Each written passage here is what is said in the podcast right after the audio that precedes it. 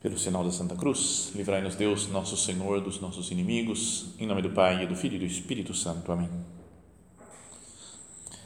Meu Senhor e meu Deus, creio firmemente que estás aqui, que me vês, que me ouves. Adoro-te com profunda reverência. Peço-te perdão dos meus pecados e graça para fazer com fruto este tempo de oração minha Mãe Imaculada, São José, meu Pai e Senhor, meu anjo da guarda, intercedei por mim.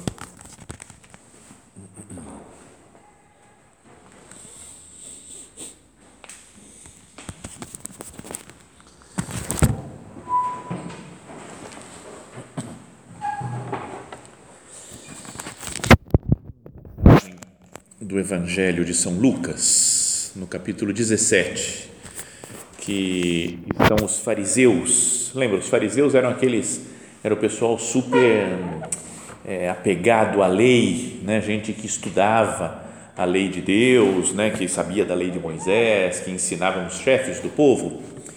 E eles perguntaram para Jesus, né? fala assim, os fariseus perguntaram a Jesus sobre o momento em que chegaria o reino de Deus. Então, à primeira vista, a gente fala, pô, que pergunta legal, né? Mas você fala, pô, se, se é Jesus, se viesse Jesus aqui, Jesus está aqui, né? A gente está diante do sacrário, né? Falando com Ele, conversando com Cristo. Então, se Ele pudesse aparecer aqui, sair do sacrário e falar com a gente, e falar e perguntar, fala, pode perguntar o que você quiser. E a gente perguntasse, então, Jesus, quando é que vai chegar o reino de Deus? Quando que vai se estabelecer? Definitivamente o reino de Deus? Essa foi a pergunta que os fariseus fizeram lá para Jesus. Quando se fala disso, a gente podia imaginar, né? Quando que vai acabar o mundo, né? Quando é que vai terminar esse esse mundo passageiro e vamos viver para sempre no céu, né? Quando que vai ser tudo transformado? Quando que vai ser a ressurreição final?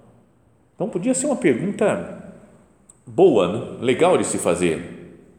E os fariseus fizeram isso para Jesus, né? Perguntaram a Jesus o momento em que chegaria o reino de Deus. E nós podíamos fazer a mesma pergunta.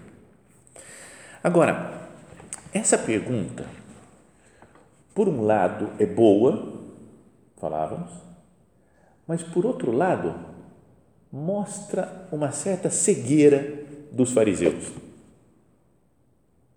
Porque se falasse para eles, né, especialistas da lei, falar o que, que é para você o reino de Deus? Então eles iam falar, é a chegada do Messias. Quando vier o Messias, eles ficavam esperando, né? o Salvador esperado, prometido por Deus, há né? mil anos já tinha prometido que ia mandar um Salvador. E aí eles falam, é a chegada do Messias. Quando chegar o Salvador, então sim está estabelecido o reino de Deus. E o Messias, o Salvador, estava lá na frente deles. Então é como se eles estivessem cegos, não conseguem entender, não conseguem perceber as coisas não é? E não consegue descobrir, reconhecer que Jesus é o Messias, o Salvador e que, portanto, nele está o reino de Deus. Então, mostra que os, os fariseus estavam meio cegos.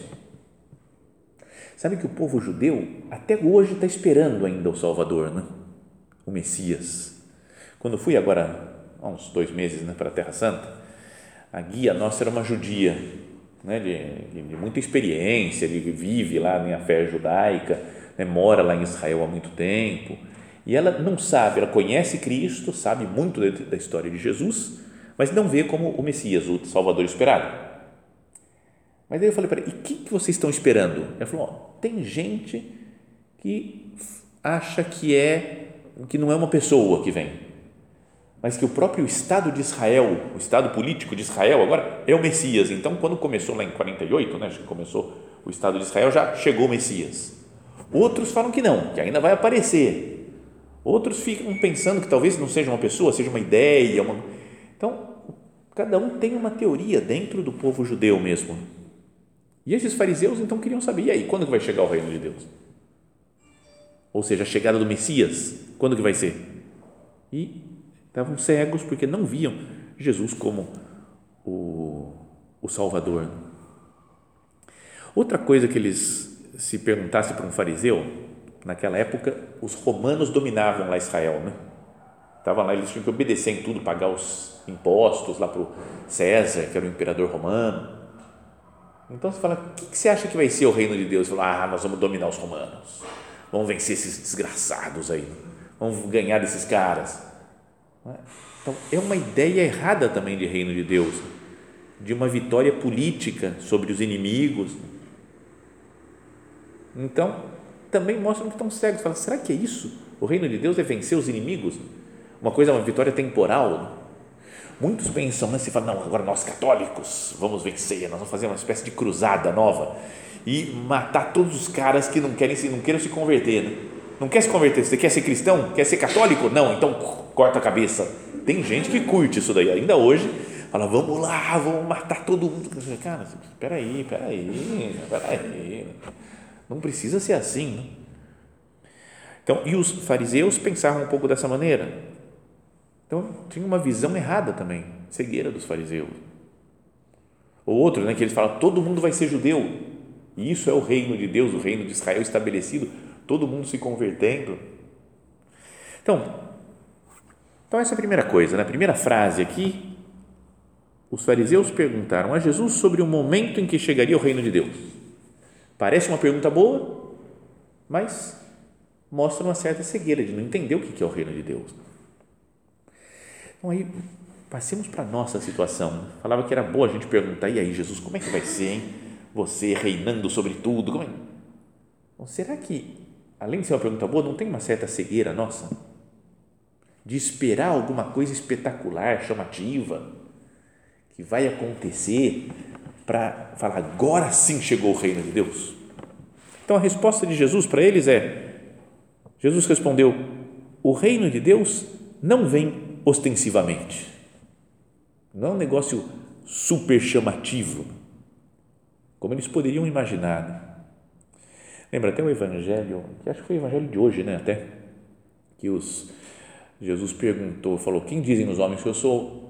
E aí falam, uns dizem que é Elias ou é Jeremias, né, ou João Batista que ressuscitou, né? E vós, quem dizeis que eu sou? E Jesus e São Pedro fala: Tu és o Messias, o Salvador, o Filho de Deus. E Jesus dá um elogio para São Pedro. E fala: Bem-aventurado és tu, Simão, filho de João, não foi a carne nem o sangue que te revelaram, mas meu Pai que está no céu. Por isso eu te digo que tu és Pedro, e sobre essa pedra edificarei a minha igreja, e as portas do inferno não prevalecerão contra ela. Dá uma elogiada lá na frente de todo mundo, né, para o São Pedro, que nós agora, a gente ia falar: Jesus, menos, vai não é? Porque você fala, não é tanto assim, todo mundo sabe que você é o Messias, Jesus, que você é o Salvador, por que tanto elogio assim? Se eu falo, Jesus, você é o Salvador, o Filho de Deus, silêncio, não tem elogio para mim. Não é? Por que, que para São Pedro ele elogiou tanto? Bom, primeiro, porque para nós a gente já tem dois mil anos de história, a gente já sabe tudo né, que aconteceu. Jesus morreu, ressuscitou. Mas São Pedro era judeu, era do povo judeu e não viu nada de chamativo. Ele estava esperando, vai chegar o Messias, vai chegar o Messias, vai chegar o Messias. De repente chega um homem que fala coisa bonita, faz milagres, mas fica na dele de boa.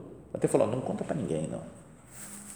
Tipo, eu sou Messias, mas não espalha, não. Não, não, não deixa correr a voz, não. Deixa quieto. Aqui entre nós, só eu sou o Messias. E o pessoal acreditar. Para eles era meio difícil, né? Porque o povo judeu tinha uma ideia, acho, né? imagino que vai chegar um negócio que vai ficar evidente, né? que ele é o Messias, é o Salvador. Imagina se vem uma, começa a abrir o céu, assim, nuvens girando, abre uma bola de fogo no céu e começa a descer um exército inteiro de pessoas, cavalos. Já pensou em tomar conta do mundo inteiro, né? Você vê, cara, e de repente chega com trompetes, lá assim, trombetas, o pessoal tocando um negócio e, e um homem chegando num cavalo branco eu sou o Messias. Ah, agora sim, esse é o Messias, aí sim, né? certeza, Salvador. Esse veio para salvar, eu não tenho nenhuma, nenhuma dúvida que ele vai vencer todos os inimigos e vai ser, tá tudo certo agora. Porque a gente gosta disso também, né? De uma coisa mais ostensiva E a gente, digamos assim, a gente vive atualmente também numa cultura, numa sociedade fortemente ostensiva, que gosta de, de emoções, de mostrar, de aparecer. Não é? Sei lá, uma pessoa que é super inteligente, você fala, tem que mostrar a inteligência dela resolvendo um cálculo, uma coisa impossível que ninguém conseguiu, e ela na frente de toda a internet inteira, o mundo inteiro, todas as redes sociais, vem na internet, televisão, todas as mídias, e vem que ele resolveu o problema. A gente gosta de uma coisa mais chamativa. Né? É uma pessoa que é maravilhosa, uma beleza linda, incomparável com as outras, mas que fica quieta, fechada no quarto dela, no quarto dela, fala, não, não, tem que mostrar, tem que aparecer para o mundo, o mundo tem que ver isso daí, a sua, sua beleza, sua genialidade. Parece que é importante sempre causar impacto. O importante é o que causa impacto, o que, o que chama atenção, o que causa fortes emoções. Dizia alguém também, até, sei lá, uma, acontece uma, uma, uma desgraça, né? um acidente, por exemplo, e morrem várias pessoas. Simplesmente dar essa notícia não tem um certo impacto. Mas se você filma as pessoas lá que morreram, mostra todos os caixões juntos, e aí vai fazer uma entrevista com as mães das pessoas que morreram, eu perdi o meu filho, ah, aquela coisa, é muito mais você sente, agora sim, agora pegou, né? Agora pegou. A gente parece que quer sempre uma coisa que chame mais atenção. Então, pensemos na cegueira que falávamos antes, na cegueira dos fariseus. Eles pediam para Jesus um sinal do céu. Jesus falou: não vou dar sinal do céu para vocês. Ou quando muito, quando muito vai ser aquele o negócio dele morrer e ressuscitar. Mas agora não vou dar sinal do céu nenhum. E a gente também, com as nossas cegueiras, a gente fica procurando também coisas chamativas. Oh, meu Deus, me mostra alguma coisa, vai. Aí sim, se acontecer alguma coisa especial, aí sim eu vou acreditar. Contaram uma vez a história de um, de um homem que falava isso daí, né? ele ia num, num centro da obra que ele frequentava, falava com o padre lá. Eu não, eu não, não acredito muito em Deus mas quando acontecer alguma coisa chamativa, que fica evidente que Deus existe, aí eu vou acreditar. E parece que o cara foi uma vez, estava num carro, viajando, o carro capotou, rodou, deu várias voltas, não sei se caiu numa ribanceira, não sei o quê, e não aconteceu nada com ele, zero. Ele falou: Eu creio, agora eu creio Parece que durou 15 dias a crença dele, depois já desistiu. Não, não, não sei se foi exatamente um sinal, uma coisa. Então, não é? A gente às vezes fica sempre esperando coisas chamativas. Por exemplo, esses dias atrás, me falaram: você tem que assistir a Invocação do Mal. Você já assistiu Invocação do Mal? Cara, eu falei: não, nem, nem sei, conheço, ouvi esse nome. Só, não, mas é um filme bom, não sei o que, do casal, Warren que não sei o que, que era um casal que eles expulsavam demônios, chamavam os padres. Então, um filme católico, assim, tem uma coisa assim no fundo católico, mas que mostra de sobre, fala sobre possessão demoníaca, infestações do demônio nas casas. Então tem vários episódios já assim, né? Não sei quantos, eu assisti dois, já deu, agora já beleza, mas é, é super legal. Eu achei, eu achei super legal, né?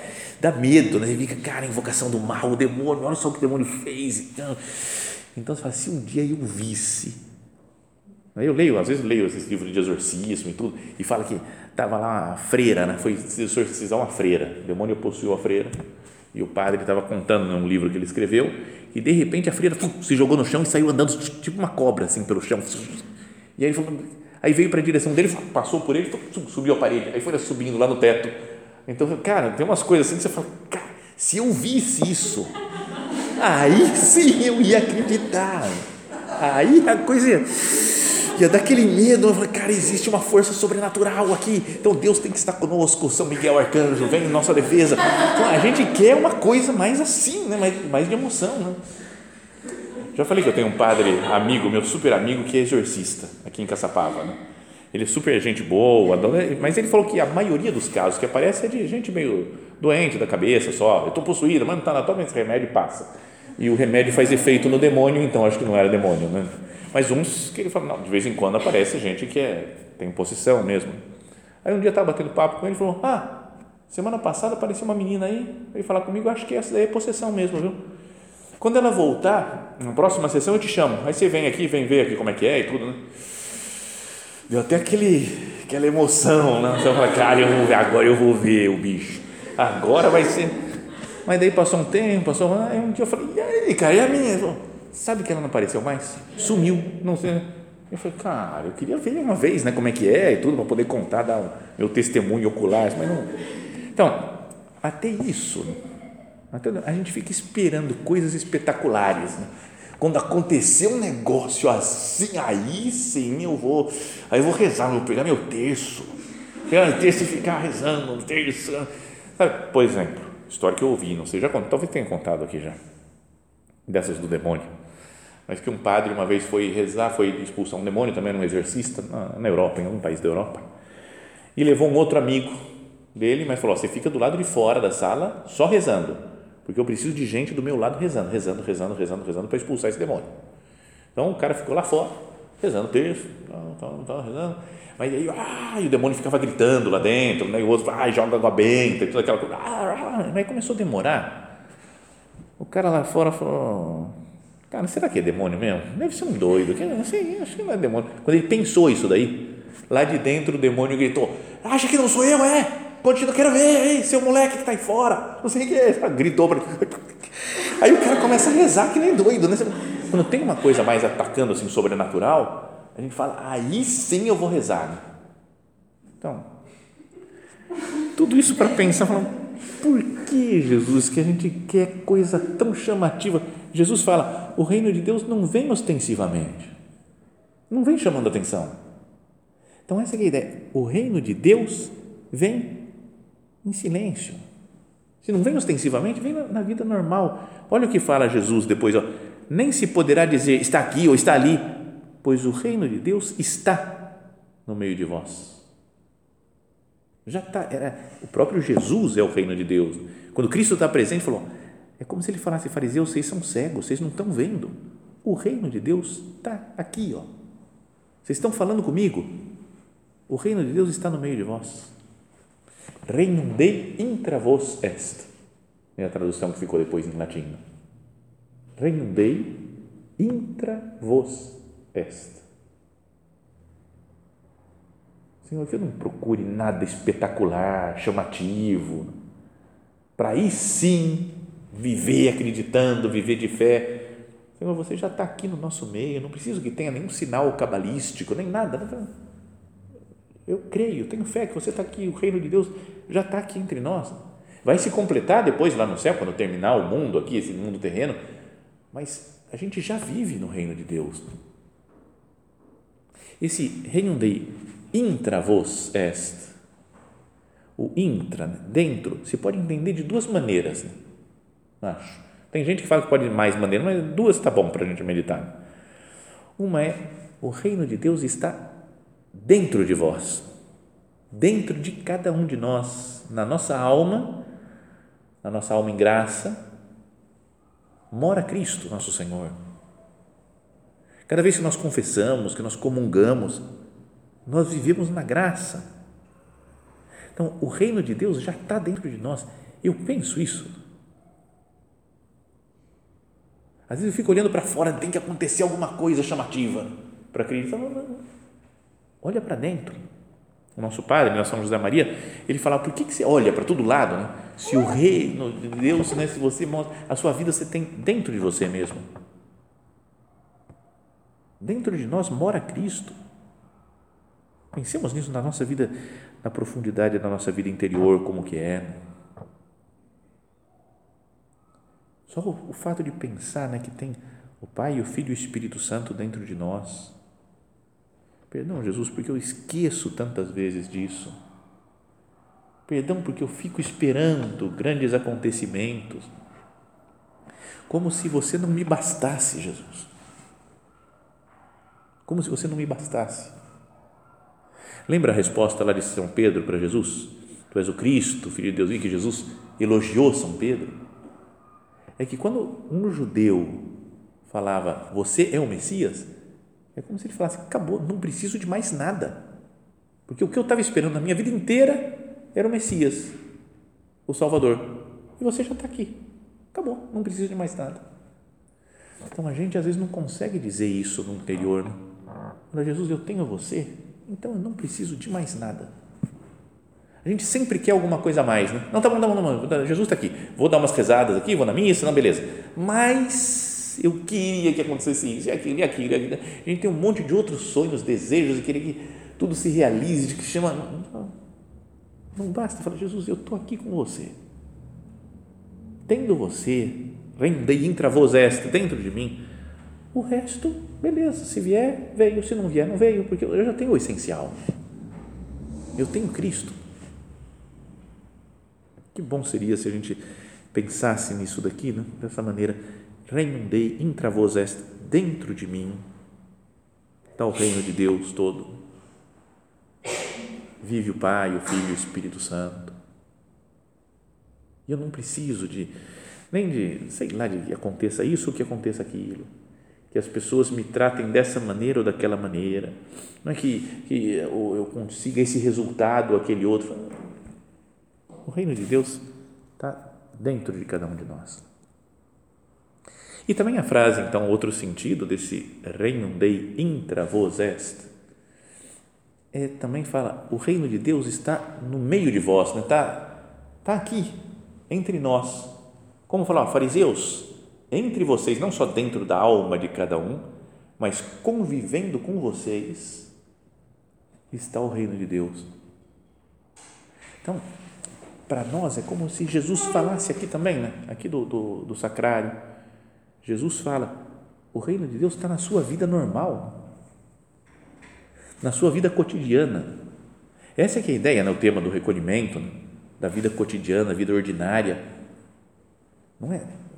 nas coisas que me circundam, nos meus trabalhos, nos meus estudos, no trânsito que eu pego,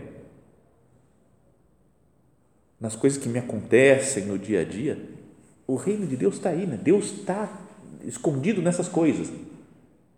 E compete a cada um de nós descobrir. Cada um de nós tem que descobrir o que está acontecendo. O que está acontecendo na minha vida e onde está Cristo atrás dessas coisas. Deus está nas pessoas com quem nós convivemos. Deus está no nosso trabalho, no nosso estudo. Então, é, esse é o, o espírito da obra, né? o espírito do Opus Dei é o encontrar Jesus nas realidades mais normais da nossa vida do dia a dia. Né? A coisa mais comum, né? Quando acontecer tal coisa no meu dia a dia, então Deus vai estar comigo. Não, todo, todo dia, agora quando acabar a meditação, depois quando a gente for para um lado, for para casa, for sempre, o dia todo. Lembra aquela frase do nosso padre? Algo de santo, de divino, escondido né, em cada situação da nossa vida, em cada, né, por trás de cada uma das realidades da nossa existência. Cristo está nas pessoas com quem nós convivemos também.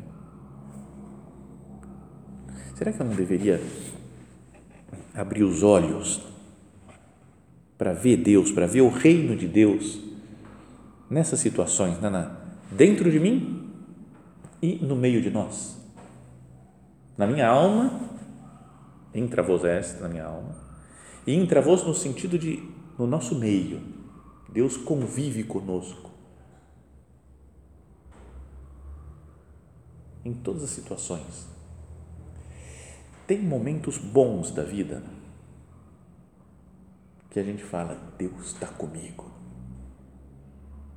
Não é? A gente está bem de saúde, foi numa igreja bonita, a missa foi bonita, a música legal, o sol batia no vitral da igreja e aquela coisa, não dá nem calor nem frio, tudo, tudo certinho, né?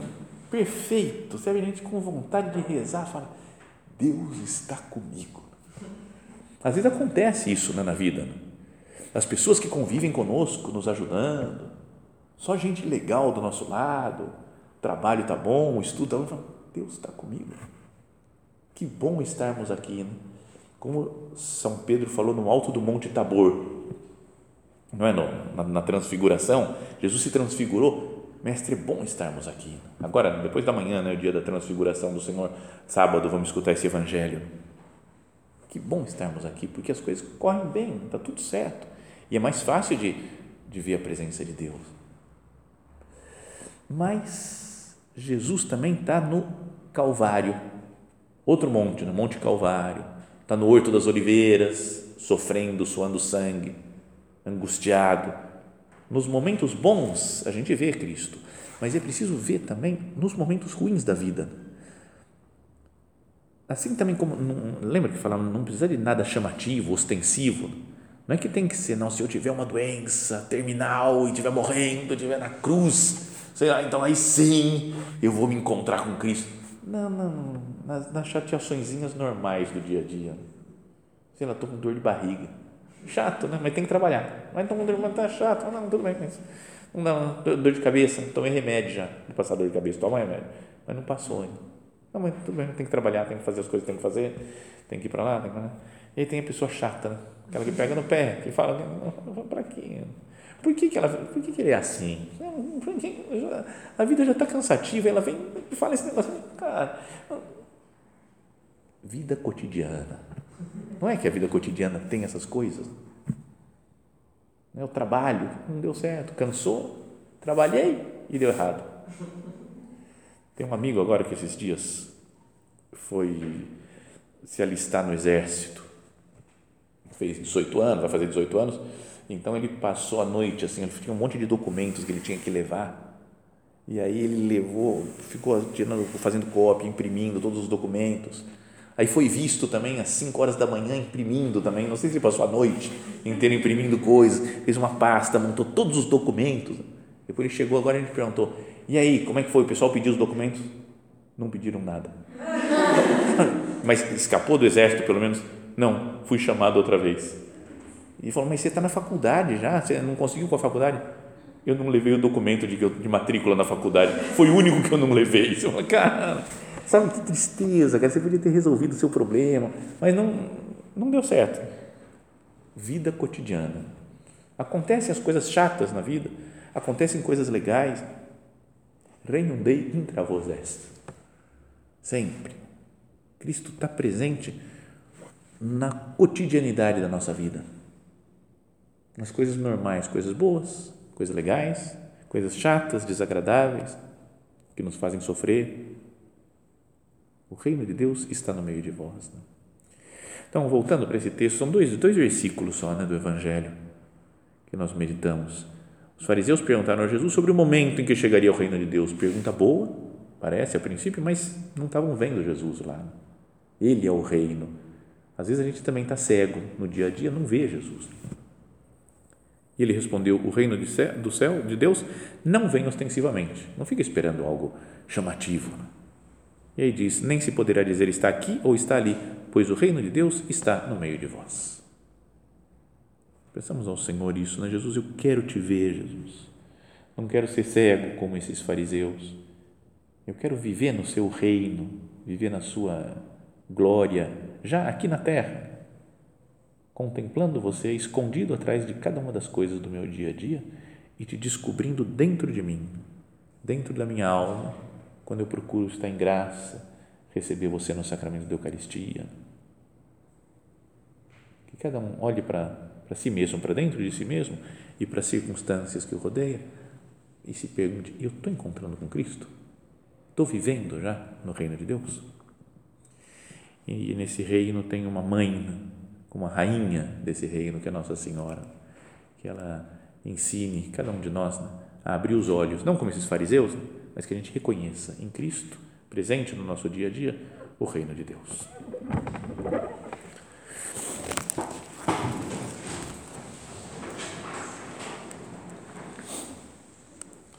Dou-te graças, meu Deus, pelos bons propósitos, afetos e inspirações que me comunicaste nesta meditação. Peço-te ajuda para os pôr em prática. Minha Mãe Imaculada, São José, meu Pai e Senhor, meu anjo da guarda, intercedei por mim.